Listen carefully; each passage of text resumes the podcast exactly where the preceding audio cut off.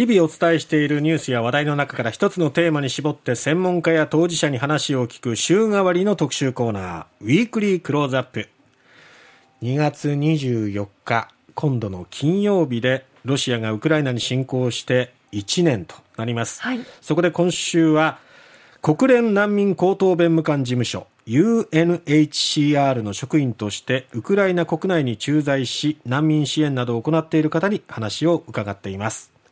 UNHCR ウクライナ上席保護官の辻沢明子さんです。特にウクライナではドンバス地域と言われる東の方がまた非常にまた激戦が続いているっていうような情報が日本にも伝わってきてるんですがそういった戦況については国内ではどのように伝えられてるんですか？テレビもああありますしインターネットの情報であったりですとか、えー、ソーシャルメディアの情報であったりですとかいろんな情報はありますただ場所によってはインフラが破壊されているようなところではそういう情報を入手するのも困難な状況なんですかね？そうですね。えー、電気がなかったりですとか、えー、インターネットがなかったり、えー、することも多いので、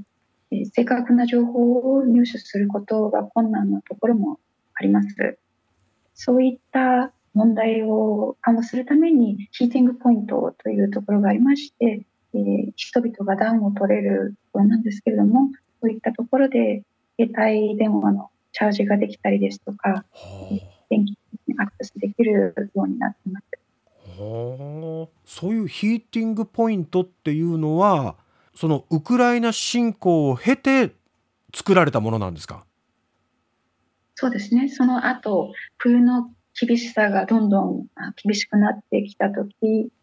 えー、その準備のために設置されております。病院の一角であったりですとか、ええ、あとはトレインステーションの一角カフェであったりですとか、人々が暖を取れるところをヒーティングポイントにしているようでもやっぱりそういう場所が人々が例えば話をしたりとか情報を共有したりとかスマートフォンを充電したりとか、まあ、まずは暖を取るとかっていうとっても重要な役割を果たしている場所なんですね。そうですねはいあの今いるこのビンニツァっていうところは比較的その戦時下であってもなんとか今その難を逃れていられる場所ということですけども辻沢さんが耳にしている中でその共有した情報でもあこの地域大変だなとかあこの状況厳しいなっていうのは具体的にどんな話がありましたか？そうですね。やはりあの東部で仕事をされている方スタッフから聞く話ですと、ええ、今もまだあのミサイル攻撃ですとか攻撃が続いているので、えー、非常に危ない状態である何が起こるかわからないっていう状態で仕事をしているっていうのは非常に大変だと思います。ウクライナにいらっしゃって支援を続ける中で感じたことはどんなことですか？えー、そうですね、ウクライナ人の中にはあの、ロシア軍による攻撃が続いても、できるだけ日常生活を続けることがロシアに対抗する姿勢を示すことになると考えている人が少なからずいます。私のビニティアでもあの普段はあのレストランやカフェ、ショッピングモールなども普通に営業しているんですけれども、うん、復讐警報のサイレンが鳴ると全てが閉まってしまいます。すぐに解除されることもあるんですけれども、ええ、なかなかされずに何時間も防空壕やなどで過ごすこともあります。昨年の7月14日なんですが、ええ、ビニツィア内で UNHCR の事務所から、えー、地域をちょっと離れたところが爆撃された時にはミサイル落下の振動ですとか爆撃の威力の大きさを感じました。ベニツィアは比較的安全な街なんですけれども、ええ、いつどこにミサイルやドローン攻撃があるかわからないので危険な状態がいつ起こるかわからない状態で警報が鳴れば防空壕に避難するなどの注意をしながら仕事をしています辻沢さんがいらっしゃるビンニツィアもあくまでも他の地域と比較したらまあ安全な方だけどもでもやっぱりそのミサイルの脅威にさらされる場面もあったんですね。そうですね。はい。実際、まだ肌で感じた時のその爆風とか振動ってどういう感じだったんですか？えー、その7月の時は何が起こったのかわからない。まず落ちた時は振動は感じたんですけれども、何が起こったかわからない状態で、近くにミサイルが落ちたっていうことを聞いて、うん、その後は、えー、そのミサイルが落ちたところを通った時に、あの、そのミサイルの威力の大きさを目の当たりにしました。ということで今日はね辻沢さんにその実際の、えー、ウクライナに滞在中に